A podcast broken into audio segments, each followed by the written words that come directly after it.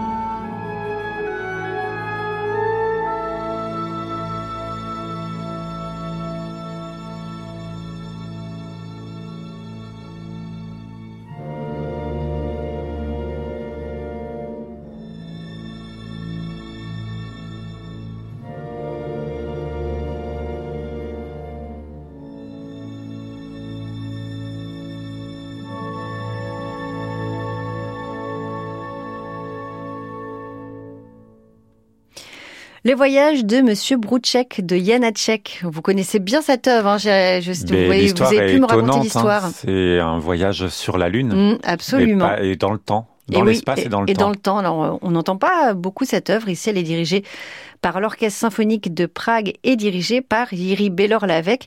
Ce sont de grands interprètes qu'on croise dans ce coffret. Il y avait aussi Jakub Rouza qu'on a entendu tout à l'heure. Il y a Karel Ancherl, le quatuor Pavelas ou le pianiste Yann Bartosz. Alors je vous ai dit, c'est une mine. Les enregistrements ont été réalisés entre 1952 et 2019. Et si vous voulez découvrir Hatchek, c'est un portrait parfait. Si vous le connaissez déjà. Et on aime beaucoup ce compositeur. Mais oui, voilà. Et si vous le connaissez déjà, c'est une anthologie ravissante parce que beaucoup de pièces restent malgré tout trop peu entendues.